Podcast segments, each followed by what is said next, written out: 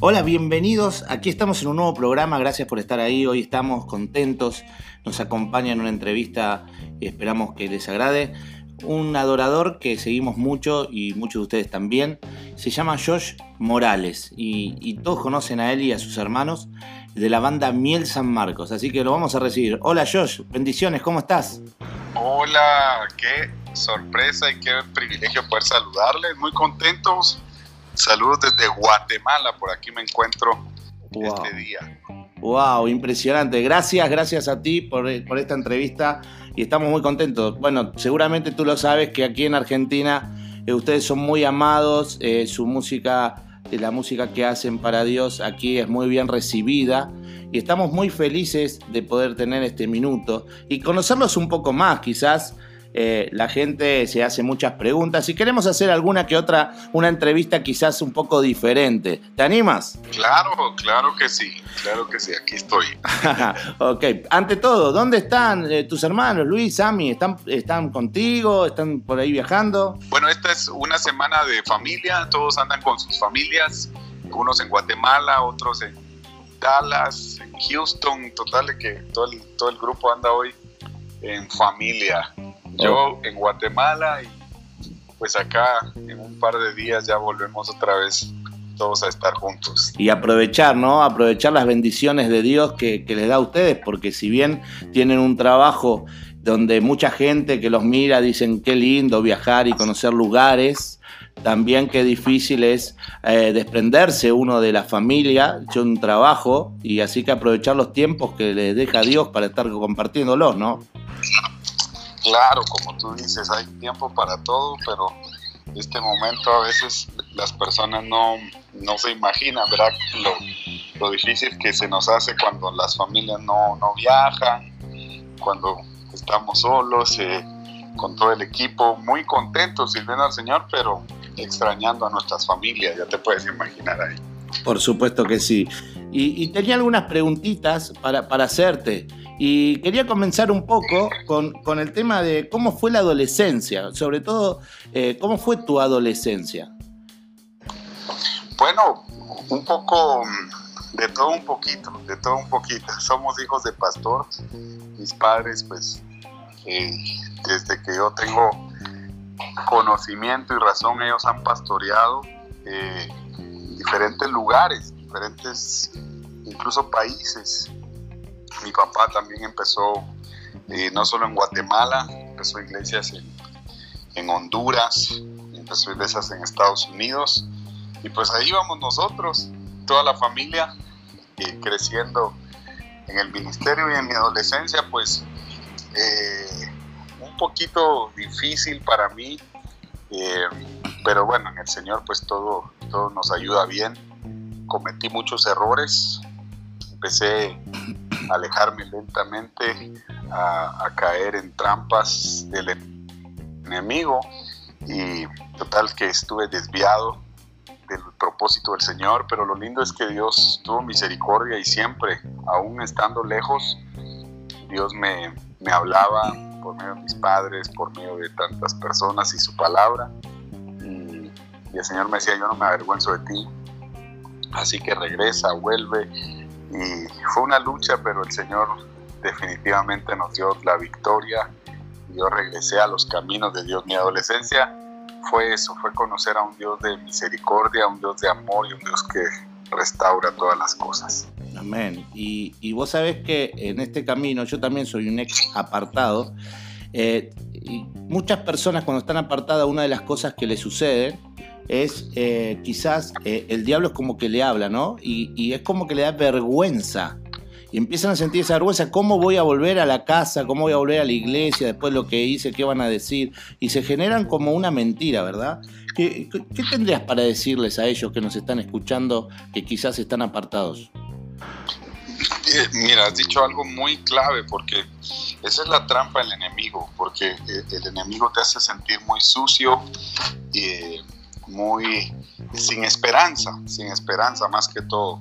Sé que el pecado pues trae tantas consecuencias, pero pero en el Señor siempre hay restauración, siempre hay restauración. Yo le digo a los jóvenes que tal vez se han, se han alejado, no van a ser felices eh, en una vida de pecado. El pecado pues te puede llenar cinco minutos, diez minutos, pero de ahí es una vida miserable, es una vida vacía, es una vida de andarse escondiendo, que no me mire mi papá, que no me mire mi mamá, que no me mire tal, que es esconderse, esconderse, esconderse, huir.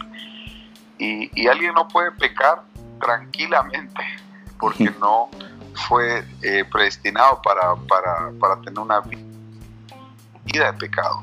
El Señor nos hizo libres y donde está su espíritu hay libertad. Y cuando alguien pues le dice al Señor, Señor, ayúdame, Señor, que tu espíritu me ayude aquí en este momento, que estoy en drogas, que estoy en alcoholismo, que estoy en prostitución, yo no sé, eh, pero, pero cuando alguien invita al Espíritu Santo, Él es el que se encarga de, de, sacarnos adelante, Él es el que se encarga de, hacernos libres, no es por nosotros, sino es solo por el sacrificio de nuestro Señor Jesús. Amén, sí, es así. Y, y, y cuánta, cuánta tentación que reciben los jóvenes, ¿no? Uno, a mí me pasa recorrer algunas iglesias argentinas, a ti te debe pasar mucho más que recorres casi el mundo, eh, y el otro día yo me preguntaba, y ahora voy a aprovechar para preguntártelo a ti, con respecto a cómo ves los jóvenes, ¿no? Estábamos hablando de los apartados, pero bueno, hay muchas personas, compartimos que creo que el apartado empieza a apartarse primero de a poco. No es que dice un día para el otro me voy de la iglesia. Yo creo que el joven empieza un proceso que se empieza a alejar de Dios y empieza a dar como tips ¿no? a los líderes. ¿Cómo ves hoy a los jóvenes dentro de las iglesias? Bueno, siempre hay, hay una juventud que tiene hambre, hambre de Dios y, y es muy, muy interesante que yo veo muchos jóvenes que se han vaciado, pero cuando hay un vaso vacío, hay que saberlo llenar del Señor primeramente, porque cuando alguien se vacía, el enemigo va a querer llenar ese vaso. Entonces ahí es donde el Espíritu Santo pues es el que nos llena. Pero es peligroso tener un joven vacío.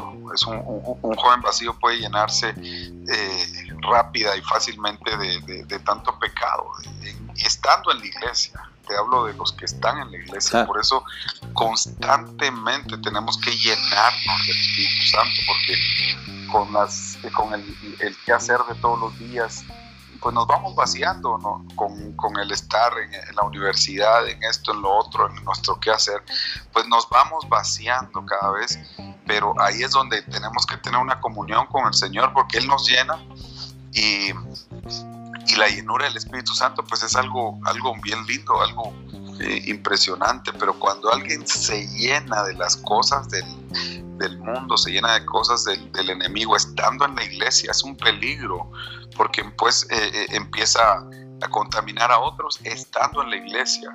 Por eso siempre que, que yo tengo la oportunidad de estar con jóvenes, pues pues les digo, llénense del Señor, llénense de su palabra, escuchen eh, eh, alabanza, escuchen música que, te llene de Dios, escuchen prédicas, eh, escuchen a sus padres. Siempre tenemos que estar llenos del Señor, porque si no nos llenamos de Dios, nos vamos a tener que llenar de algo.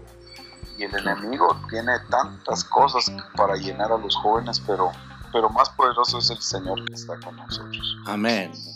Y, yo creo que parte, eh, cuánta responsabilidad, ¿no? Ustedes como líderes, líderes de alabanza, que ministran en distintas iglesias y llevan la palabra, muchas veces, eh, por no decirlo todo el tiempo, están cantando la palabra de Dios, ¿no? Qué importante es eso.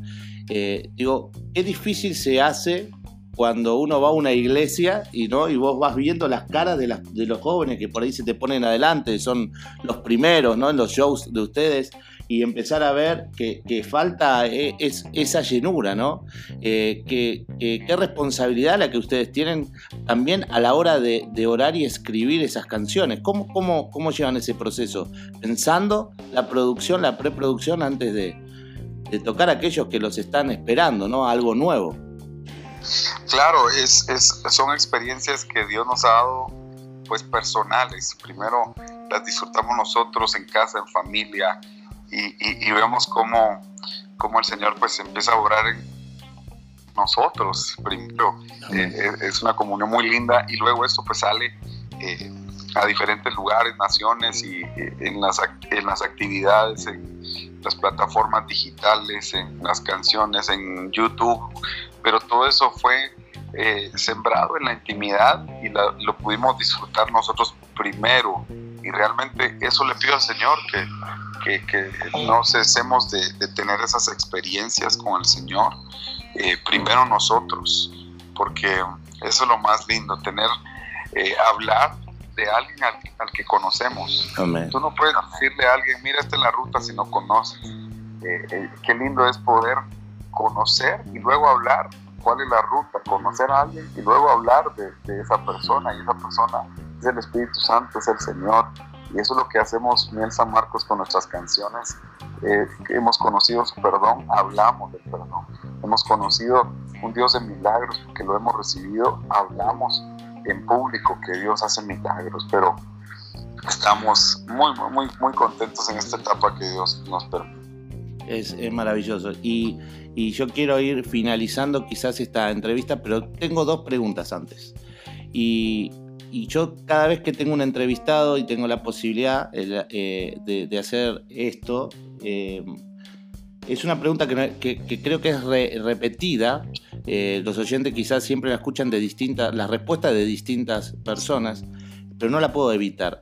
hay jóvenes y hay gente que no es tan joven que le gusta la música o le gusta, tienen un ministerio y creen que por ahí al ver, eh, no sé, verlos a ustedes, a Cristina de Clario o a, cualquier otro que se pueda hacer, redimidos, eh, ven como que es todo muy sencillo y, y, se abocan a estudiar y escribir y estudiar. Acabaste de decir igual parte de la pregunta, la respuesta sería eh, la intimidad, ¿no? Pero me gustaría que vos te explayes un poquito sobre esto. ¿Qué le dirías a aquellos que creen que ustedes llevan una vida muy sencilla, fue todo muy fácil? ¿Fue tan fácil? No, definitivo. definitivo que no, no. Nosotros primero, bien, San Marcos somos el resultado de, las oraciones de mis padres. Eh, el, ministerio no empieza con nosotros, sino empieza con mis papás. Y, nosotros solo somos la continuación de lo que el Señor empezó a hacer en, en, mi casa, en mi familia, cuando mi papá vio el suicidio de su mamá, se quedó huérfano, se quedó solo, no había esperanza. Eh, bueno, tocó a la puerta tantos vicios, hundido en tantas cosas, eh, en desintegración familiar. Así empezó eh, Miel San Marcos, imagínate que, son, que es mi papá. Eh, él fue el que el Señor le dio toda la visión en la cual nosotros estamos hoy caminando. Nosotros ya solo somos el resultado de lo que un día mis padres sembraron y, ahora somos los que seguimos levantándole los brazos a ellos, pero se pasaron procesos duros, difíciles, igual Willy, Redimidos, igual Cristín, igual todos los ministros, pastores que tal vez hoy los miran y dicen, wow, se ve fácil la cosa, pero cuando tú miras el, el, el, antes, eh, eso no es de la noche a la mañana, como tú dices, eso viene de hace muchos años, eso viene tal vez de, todo inició hace, no sé, dos décadas o un poco más, y no precisamente en nosotros, sino en mi caso empezó con mis padres. Entonces siempre eh, llevamos esta voz de esperanza para aquellos que tal vez eh, piensan que no hay esperanza. Claro que hay esperanza y Dios puede hacer generaciones de adoradores, generaciones de predicadores, generaciones de, hombres de bien que van a traer restauración a, las, a las naciones, pero no empezamos de ayer. Luego nosotros como hijos también tuvimos un proceso, nuestros primeros 10 años eh, no mirábamos nada de lo que hoy estamos viendo, fueron 10 años donde crecimos hacia abajo, hacia las raíces, donde estábamos en la iglesia y no pasaba nada, según nosotros, ¿verdad? Donde eh, escuchas voces donde dices, ya llevas tres años y no sucede nada, y Dios te dijo esto, y, llevas para cuatro años, y llevas para cinco años, bueno, en nuestro caso fueron diez años.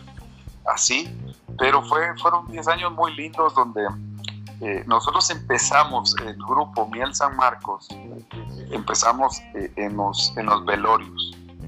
Nosotros éramos el grupo de los velorios, porque solo ahí nos invitaban. Así, fueron nuestros inicios, no, no fue en, hoy muchos, qué lindo, empiezan abriéndole conciertos en estadios o en el domingo en la mañana o así, ¿verdad? Nosotros empezamos en los velorios, eh, éramos el, el, el grupo que, que, solo los, nos tomaban en cuenta para reuniones así, pero créeme que las disfrutábamos y, y valorábamos cada momento cada oportunidad que Dios nos daba. Y, y, bueno, el Señor no se queda con nada. Hay procesos que definitivamente hay que pasarlos. A veces hay jóvenes que, están en el ministerio y dicen, hermano, pero es que a mí nadie me cree, todos me han abandonado. Ese es el proceso, esa es la ruta. Es que algunos se ríen de mí, pues esa es la ruta, ese es el, dice la palabra que lo vil y lo menospreciado usa el Señor. Entonces cuando alguien lo menosprecia, cuando alguien lo tienen así como arrinconadito por allá, pues aunque uno no quiera atravesar eso, pero esa es la ruta, la ruta eh, que el Señor pues tiene para todos los que le servimos, no se empieza desde arriba, ¿verdad? Siempre vamos a empezar desde abajo, pero lo más hermoso es a los pies del Señor, a los pies de Cristo Jesús. Ese es el mejor lugar, estar ahí rendidos ante el Señor. Amén. Me, me, me, me, contestaste hasta la segunda pregunta que te iba a hacer. es muy bueno y es verdad. Pero te voy a agregar una. ¿Puedo agregarte una más y ya nos despedimos? ¿Te parece? Claro, claro, claro. Eh, eh, yo soy eh, uno de los fanáticos de, de, de esa, A tus pies, ¿no? cuando escribiste esa canción, escribieron esa canción, ¿sí? ¿en, qué momento, en qué proceso fue que Dios te dio esa letra? ¿O les dio a ustedes la letra? Sabes, hay, hay momentos donde el Señor te prueba, pero a veces pensamos que la prueba solo es un momento de enfermedad, un momento donde hay puertas cerradas. Y bueno, somos probados así también. Pero hay pruebas donde, donde el Señor te prueba en la abundancia, donde el Señor te prueba cuando todo te está viviendo bien, porque antes tú ibas y, no tenías y decías, Señor, no tengo, pero dame. Entonces, pero había un momento donde buscabas a Dios y le pedías algo. Pero cuando ya lo tienes todo, pero cuando ya tienes puertas abiertas, pero cuando ya tienes eh, eh, todo bien en la nevera, en la refri, cuando está bien, no tienes deuda aquí o, o todo está marchando pues perfectamente muchas veces ahí es donde el Señor te empieza a probar, te empieza a dar más y más. Esta canción surgió en un momento donde, donde el Señor pues prácticamente nos preguntó, me, hizo esa pregunta, ¿todavía me necesitas? ¿Me necesitas en, este momento donde todo te está yendo bien?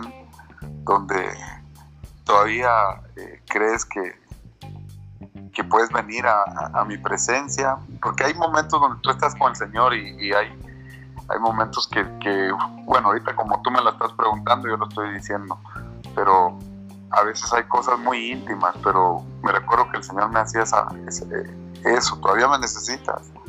Y yo corría a sus pies y le decía, Señor, el lugar más grande eh, no es esto, no es lo otro, el lugar más alto, porque algunos dicen, ya llegaste a la cúspide, ya llegaste a lo, a lo top, ya eres el líder de la iglesia, el más reconocido, o eres el predicador más famoso, o eres la iglesia más grande de la ciudad, o eres el locutor o el, la radio más importante.